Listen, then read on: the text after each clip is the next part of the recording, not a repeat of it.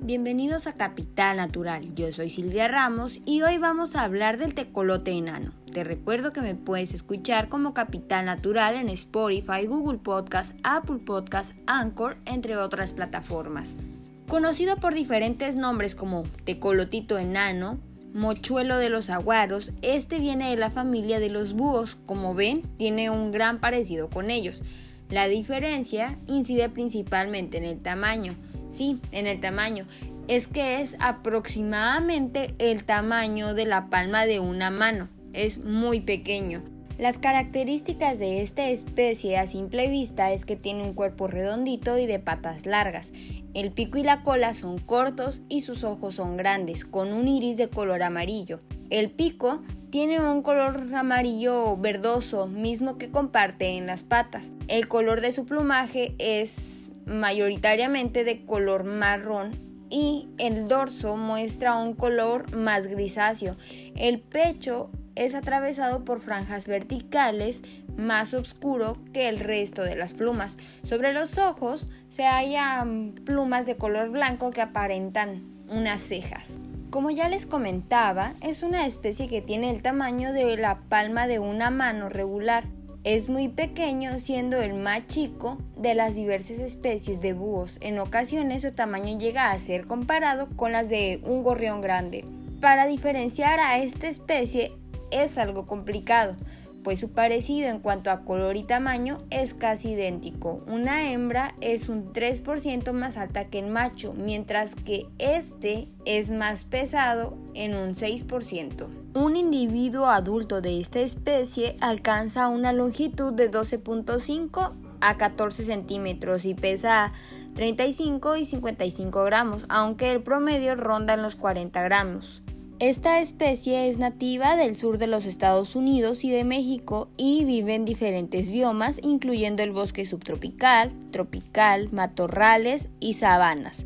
Su zona de distribución en los Estados Unidos vive en cualquier hábitat de llanura que ofrezca cavidades propicias para el refugio y la nidificación. Es muy frecuente en zonas áridas, con saguaros altos o mezquites grandes y en los cañones de las laderas, especialmente cerca de los sicómoros o robles de gran tamaño.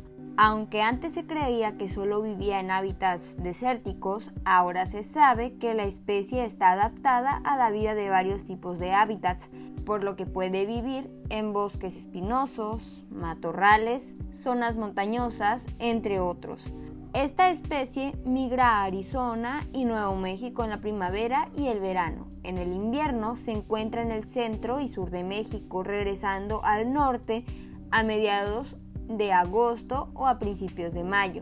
Para que esta especie se pueda eh, alimentar, caza únicamente pues al atardecer y por la noche. Observa desde una posición elevada y se lanza en picada sobre la presa para atraparla en el suelo o vuela abajo y sobrevuela antes de atacar. Una vez en su poder, la traga entera o la trocea antes de comerla, gracias a su excelente visión nocturna que le permite cazar y cabe destacar que también tiene un gran oído que también le permite hacer de la caza algo más fácil. Un dato un tanto interesante es que antes de comer animales como el alacrán, primero le quitan el aguijón y pues después los comen, ¿no? El búho enano es un carnívoro. Su dieta está basada en arácnidos e insectos pequeños como grillos, polillas, escarabajos, sin pies, escorpiones y si bien de vez en cuando capturan mamíferos pequeños y reptiles. De estos últimos dos grupos prefiere las ratas canguros, la especie de la que hablábamos anteriormente y si no has visto ese capítulo, ¿qué estás esperando? Y regresando al tema, también comen lagartijas espinosas y ah, cierto tipo de serpientes. En cuanto al comportamiento, esta especie es conocida por hacer de su hogar agujeros desocupados de otras aves, Mm, algunas de estas aves principalmente son los eh, pájaros carpinteros. Bueno, especialmente en los árboles de saguaro. No todas las poblaciones son migratorias y las que no lo son no acostumbran viajar muy largas distancias. Los que emigran se trasladan al sur de México antes de que octubre se acabe y alrededor de marzo vuelven a los desiertos del norte para reproducirse aquí en nuestro estado de Sonora y otros estados, ¿no? Y habiendo tocado el tema, vamos a hablar de la nidificación. El búho enano es una especie usualmente monógama. Algunas parejas duran juntas toda su vida. Las hembras alcanzan la madurez sexual en torno a su primer año de vida y la temporada de cría abarca de abril a junio. Esto es aproximadamente, ¿ok? Eh, los machos atraen a las hembras mediante cantos y exhibiciones de vuelos alrededor de su dormidero. Una vez que la hembra ha aceptado a un macho, copulan y seguidamente se instalan en el nido. En cuanto a la reproducción, en ocasiones esta llega a ser de dos o cuatro huevos y casi nunca llega a ser de uno o cinco. O sea, no sé si fue entendible, pero es muy raro que lleguen a tener un solo huevo o cinco huevos. Lo normal es que tengan dos huevos o cuatro huevos. Y pues el color es blanco. La incubación se realiza, la realiza solamente la hembra y dura alrededor de 24 días. El macho alimenta a la hembra mientras esta incuba.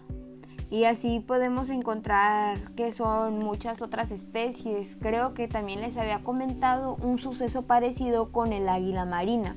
En cuanto ahora vamos a hablar de las amenazas que tiene esta bonita especie.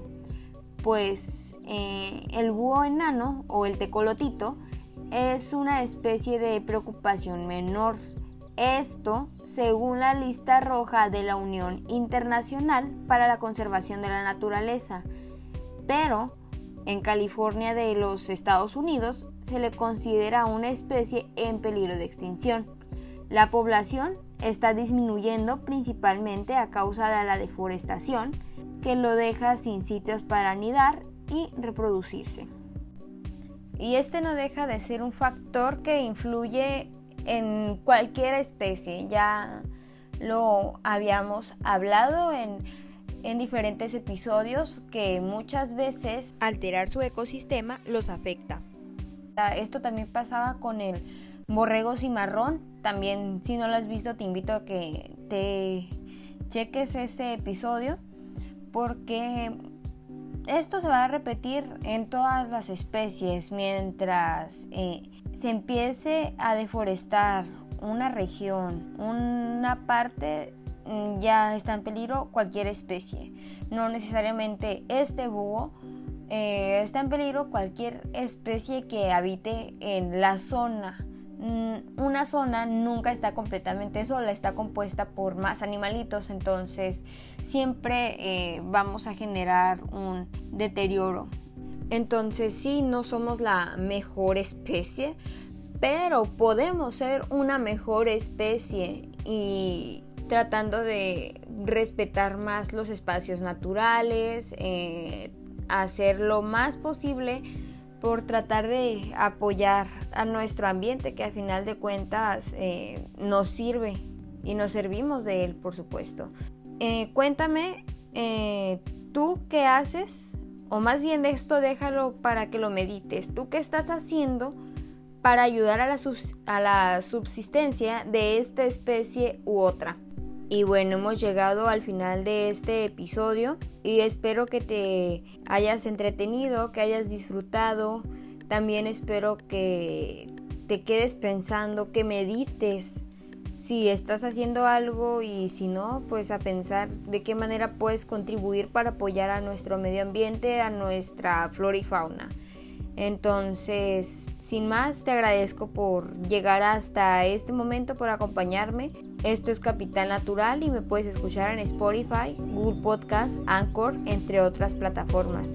Yo soy Silvia Ramos, te espero en un próximo episodio.